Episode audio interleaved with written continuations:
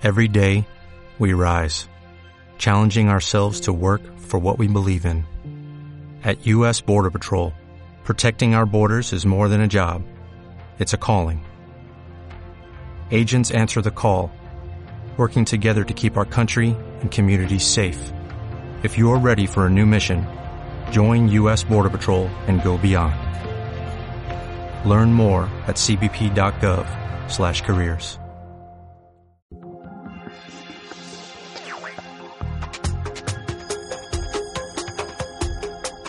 En Radio Intereconomía, 100% ciencia. Con Mamen del Ojo. Hola, ¿qué tal? Comienza en estos momentos 100% ciencia. Está por todas partes, nos rodea. Nuestra vida no sería lo que es sin ella. Hoy nos preguntamos, ¿qué es la luz? La luz es una fuente de energía. Eh, lo contrario que la oscuridad. Para mí la luz es aquello que me permite ver las cosas por el día y por la noche, pues cuando enciendo la bombilla, lógicamente. ¿A qué velocidad va? Pero no, no, nunca, no, nunca me lo he planteado. ¿La luz es una onda o una partícula? La luz es una... Ondas electromagnéticas. Que tiene toda una doble dualidad. Puede comportarse como una onda o como un, o como un punto, un corpúsculo.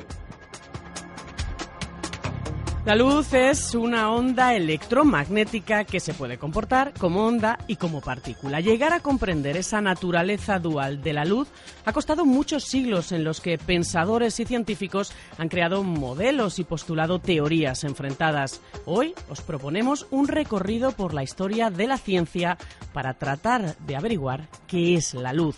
Y es que gran parte de la historia de la física actual corre paralela a la historia del estudio de la naturaleza de la luz.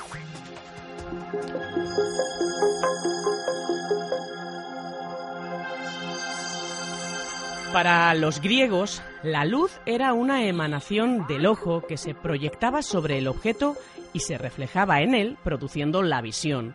El ojo actuaba para ellos como emisor y receptor de los rayos luminosos. Pitágoras pensaba que de nuestros ojos manaban pequeñas partículas que cuando alcanzaban los objetos los hacían visibles. Demócrito hablaba de átomos de distintas formas y tamaños que portaban aspectos de la imagen de los cuerpos. Eran esos átomos los que fijaban la imagen en los ojos y nos permitían ver el mundo. Aristóteles planteó una idea totalmente novedosa. Ni los objetos ni nuestros ojos emitían ningún tipo de partícula. La visión era posible porque se producía una modificación en el medio entre el ojo y el objeto. Aproximadamente en el año 1000, un árabe, Alacén, estableció que la luz se dirige desde la fuente externa que la emite hasta los ojos tras ser reflejada por los objetos visibles. Alacén descubrió la ley de la reflexión, explicó el mecanismo de visión e inició los estudios sobre la refracción. Pero el auténtico debate sobre la naturaleza de la luz tuvo lugar en el siglo XVII entre el inglés Isaac Newton y el holandés Christian Huygens.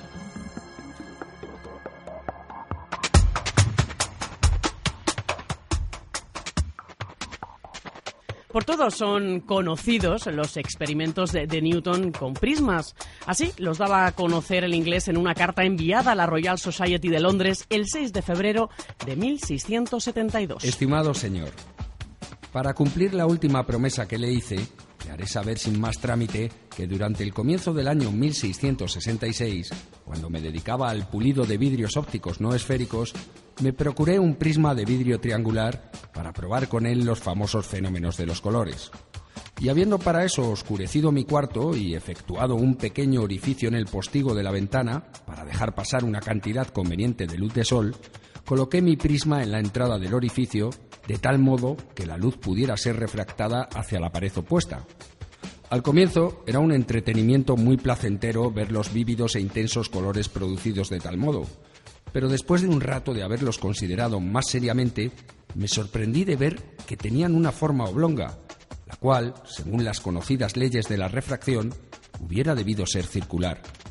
Los colores refractados estaban limitados en los costados por líneas rectas, pero en los extremos la disminución de la luz era tan gradual que resultaba difícil determinar exactamente cuál era su figura, aunque parecía semicircular. Comparando la longitud de este espectro de colores con su ancho, encontré que era cinco veces mayor. Una desproporción tan extravagante que despertó en mí una extraordinaria curiosidad de examinar de dónde podría proceder. Apenas podía pensar que los variados espesores del vidrio, o que el hecho de que éste estuviese envuelto en sombra u oscuridad, pudieran ejercer alguna influencia sobre la luz para producir tal efecto.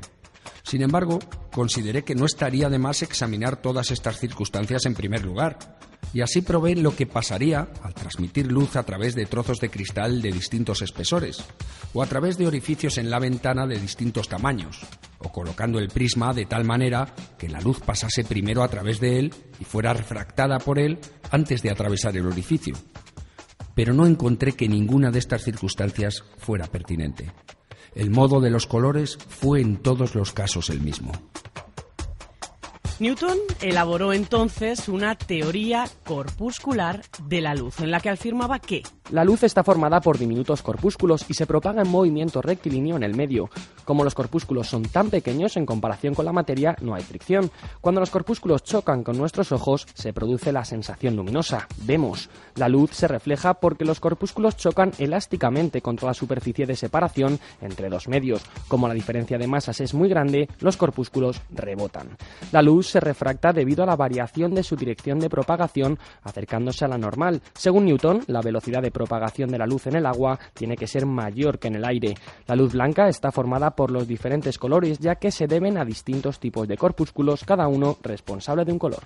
Eso sí, con la teoría de Newton quedaba sin explicación otros comportamientos de la luz, como por ejemplo la difracción, descubierta por el jesuita italiano Francesco Grimaldi.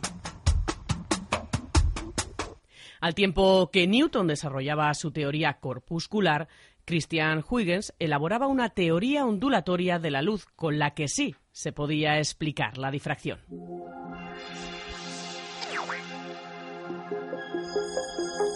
Huygens demostró que la luz se propaga de la misma manera que el sonido en el aire o una ola en el agua. El problema era saber en qué medio se propaga. El holandés recurrió al éter, aquella sustancia misteriosa, indetectable, que ya había empleado Descartes para justificar el movimiento de los planetas. El éter era rescatado del olvido como medio de propagación. La luz eran ondas en el éter. Con la teoría ondulatoria de Huygens se explicaba fácilmente la reflexión. La explicación de la refracción era justamente la contraria que la que daba Newton. Las ondas de luz de Huygens no aumentaban su velocidad en el agua, sino que la reducían.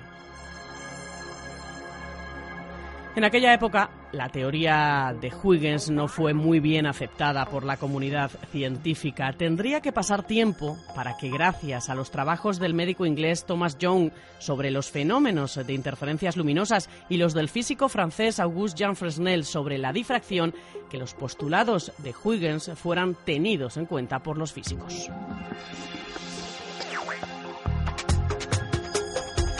En el siglo XIX, la concepción corpuscular de Newton sufría un duro revés cuando, gracias a los experimentos de Faraday con la luz y los campos magnéticos, se tuvo la primera evidencia experimental de que la luz y el magnetismo están relacionados.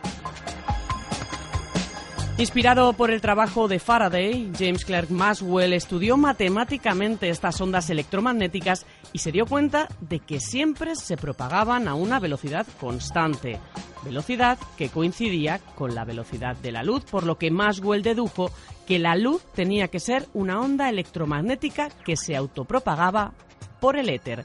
Con la confirmación experimental de las teorías de Maxwell, se eliminó cualquier duda sobre la naturaleza ondulatoria de la luz. La luz era una onda. El físico alemán Henry Rudolf Hertz confirmó experimentalmente las teorías de Maxwell y descubrió el efecto fotoeléctrico, la capacidad que tiene la luz de cierta longitud de onda para arrancar electrones de la superficie de algunos metales. Se sabía que esto ocurría, pero no. ¿Por qué ocurría? Recién estrenado el siglo XX, Max Planck propone que la energía se transmite en paquetes, paquetes a los que llamó cuantos. Estos cuantos deben ser múltiplos enteros de una constante que marca el valor mínimo de energía que se puede transferir. 100% física. Basándose en las ideas cuánticas de Planck, Albert Einstein dio con la respuesta al enigma del efecto fotoeléctrico. En 1905, Albert Einstein publica un trabajo titulado Sobre un punto de vista heurístico concerniente a la producción y transformación de la luz. Es aquí donde plantea que la emisión de electrones en el efecto fotoeléctrico se produce por la absorción de cuantos de luz, fotones. Cuando en 1909 Einstein terminó la presentación de su trabajo en un congreso en Salzburgo, Max Planck, como director de debate, hizo uso de la palabra. Si el concepto de fotón se aceptara, la teoría de la luz regresaría por siglos a la época en la que los seguidores de Newton y Huygens disputaban sobre la cuestión de partícula contra la teoría ondulatoria de la luz. Todos los frutos del gran trabajo de Maxwell estarían amenazados por unas cuantas especulaciones más bien dudosas. Gracias a este descubrimiento, Einstein recogía en noviembre de 1922 el Premio Nobel de Física por sus aportaciones a la física teórica y en especial por su descubrimiento de la ley del efecto fotoeléctrico. Vemos la luz del atardecer anaranjada y violeta porque llega demasiado cansada de luchar contra el espacio y el tiempo. Albert Einstein La física se encontraba ante una disyuntiva, teoría ondulatoria o teoría corpuscular de la luz. Pero ¿por qué no ambas cosas a la vez?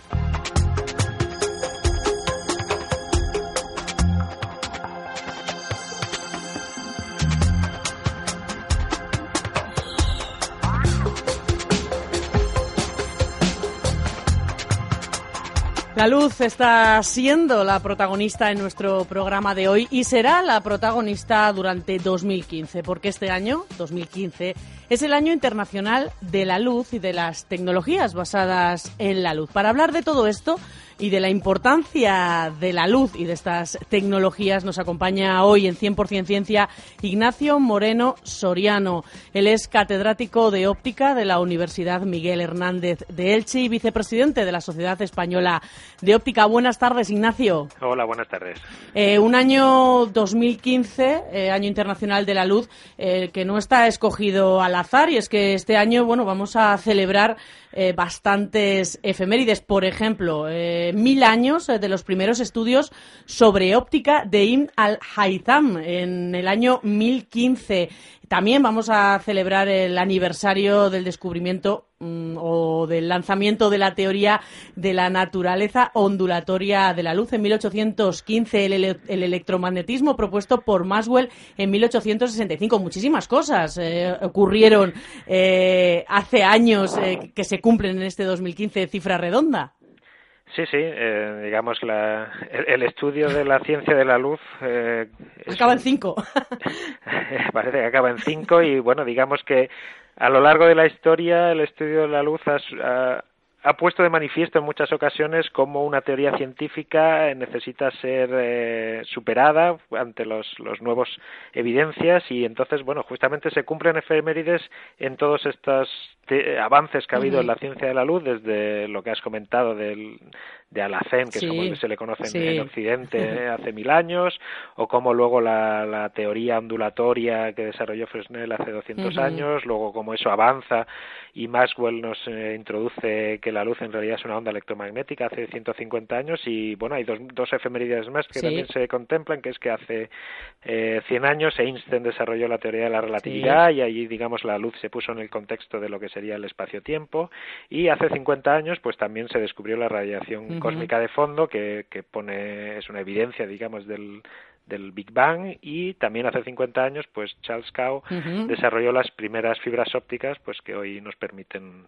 tener internet de alta velocidad como tenemos hoy en día. Por ejemplo, eh, ese es uno de los ejemplos eh, de la importancia de las eh, tecnologías eh, de la luz y de la propia luz aplicadas a nuestro día a día, pues porque muchas veces los ciudadanos cuando pensamos en la luz o miramos al sol o encendemos el interruptor de casa y no somos conscientes de la importancia que tienen en nuestra sociedad actual.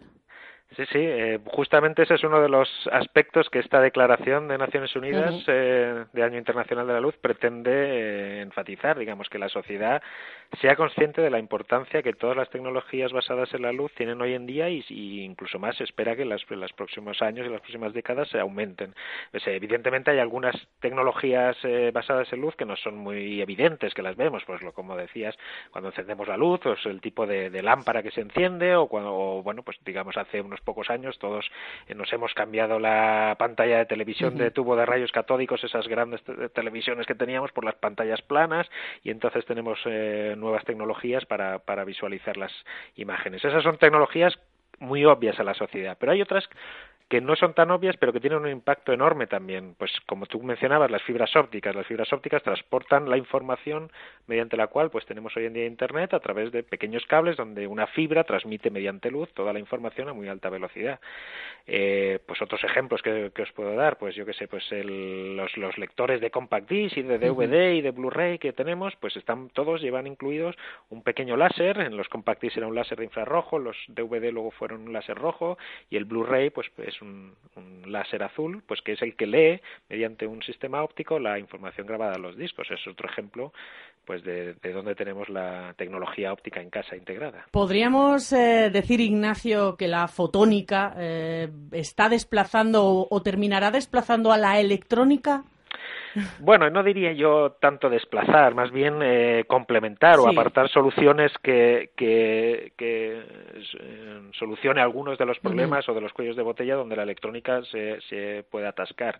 Eh, la fotónica, de hecho, surge, digamos, el nombre fotónica surge un poco en analogía al nombre electrónica. Si, digamos, si la electrónica es el control de, de los electrones para hacer dispositivos, pues la fotónica es el control de los fotones, que vendrían a ser las, las lo que los físicos llamamos los cuantos de luz, las partículas más pequeñas de, energía de luz, para realizar dispositivos. Entonces, eh, lo que sí parece evidente es que la fotónica va a aportar o está aportando soluciones en, en, aspectos de, fabricación, en, en muchos aspectos a, donde la electrónica pues encuentra cuellos de botellas. No creo, no, no es tanto como la desplace, sino que la complementa y la va y la apoya y probablemente la interacción de las dos disciplinas pues eh, realice avances.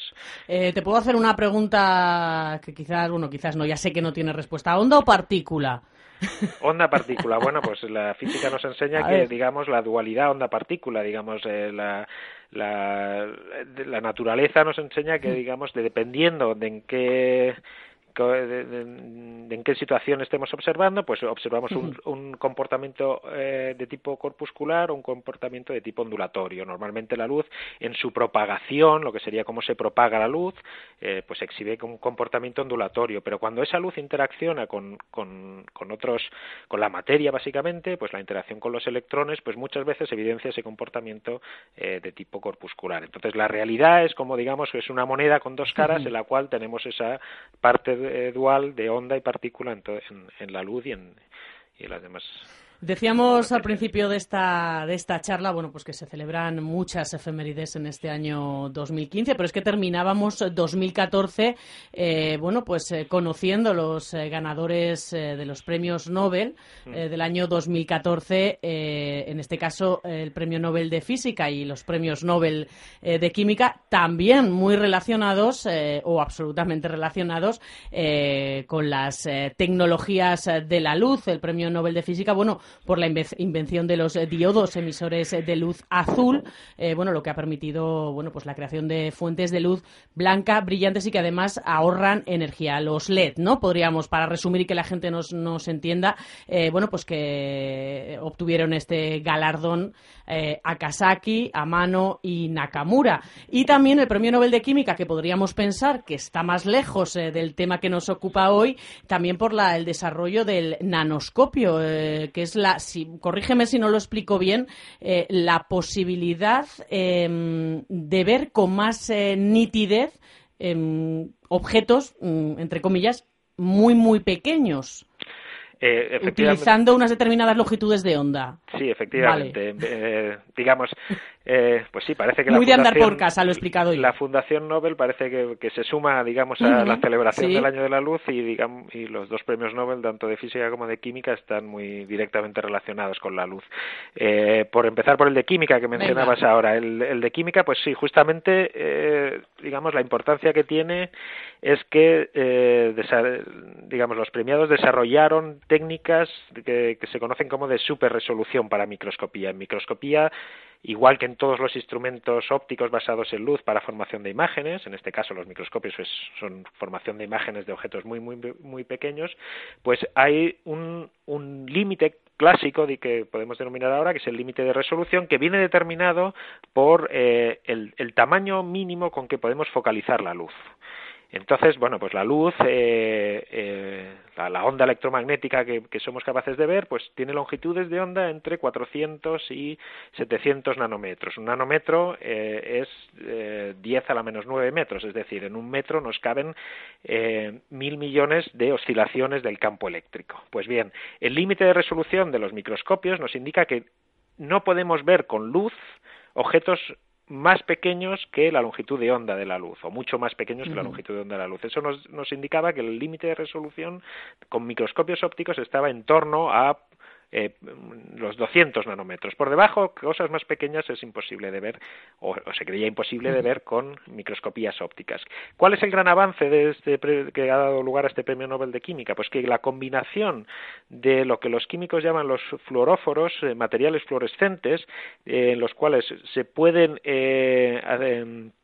digamos, digamos teñir la muestra que se quiere ver con, un, con una sustancia que permite obtener fluorescencia de esos materiales junto con la inhibición de esa fluorescencia, pues permite combinar la focalización de un láser con una, con una longitud de onda en un punto muy pequeño junto con una rosquilla de luz, digamos, como un anillo de luz que inhibe la fluorescencia en otros puntos y superar ese límite de resolución clásico que había en la óptica clásica. Y de esa manera alcanzar a hacer el nanoscopio que está por debajo del microscopio que solamente es capaz de ver las 200 nanómetros, las 0,2 micras. ¿Y las investigaciones eh, del Premio Nobel eh, de, física, eh, ¿En qué hemos podido disfrutarlas, digamos? ¿Cómo ha llegado a nosotros? Bueno, eso se entra dentro del campo de que comentábamos antes, de la combinación de la fotónica con la electrónica. Los diodos son, son elementos que en electrónica se utilizan en todo tipo de dispositivos y dentro de ellos existe lo que denominamos lo que se conoce popularmente como LED. El LED no son más que las iniciales de las palabras inglesas diodo emisor de luz. Es un diodo que emite luz. Cuando le hacemos pasar corriente, ese diodo, la, recombinación de los electrones con los huecos que hay en la zona de unión del diodo, lo que provoca es la emisión de luz.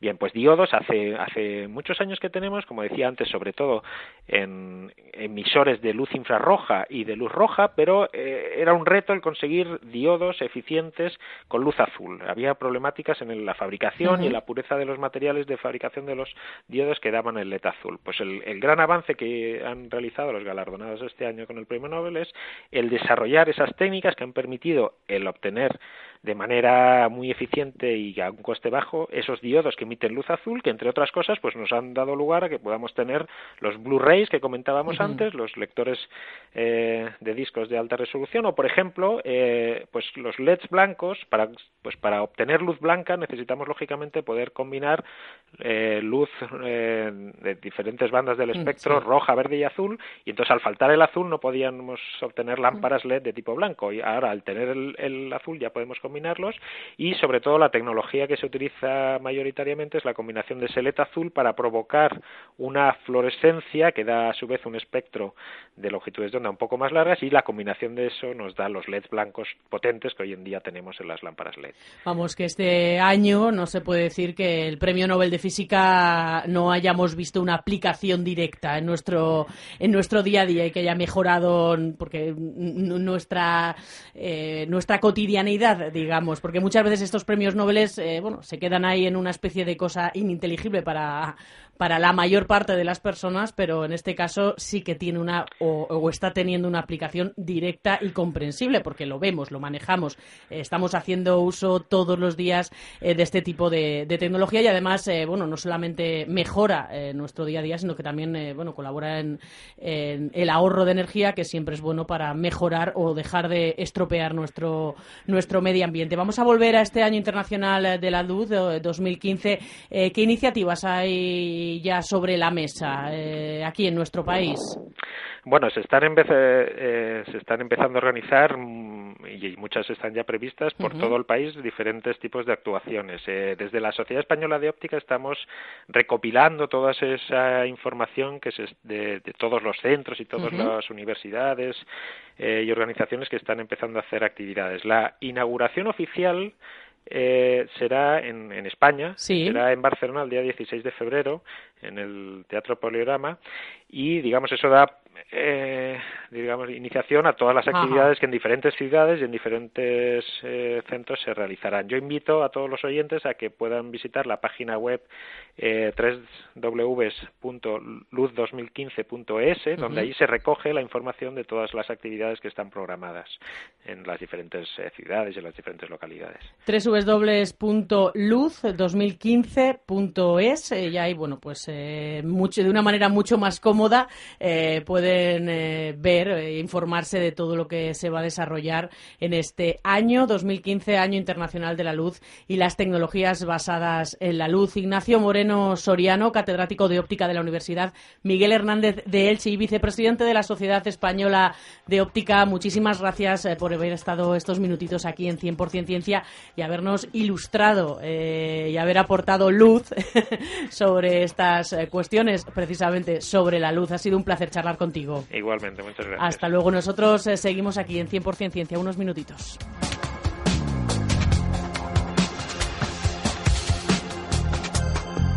«100% Ciencia» con Mamen del Ojo.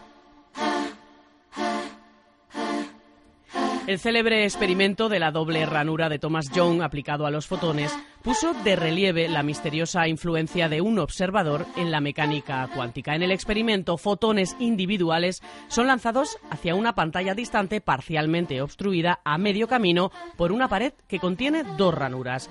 La experiencia demostró que si no se comprueba por cuál de las ranuras pasa un fotón, este parece interferir consigo mismo, lo que sugiere que se comporta como una onda viajando a través de ambas ranuras como si fueran una sola.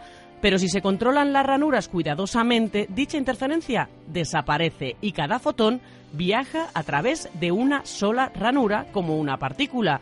Por tanto, ¿pueden elegir los fotones cómo comportarse en función de las mediciones?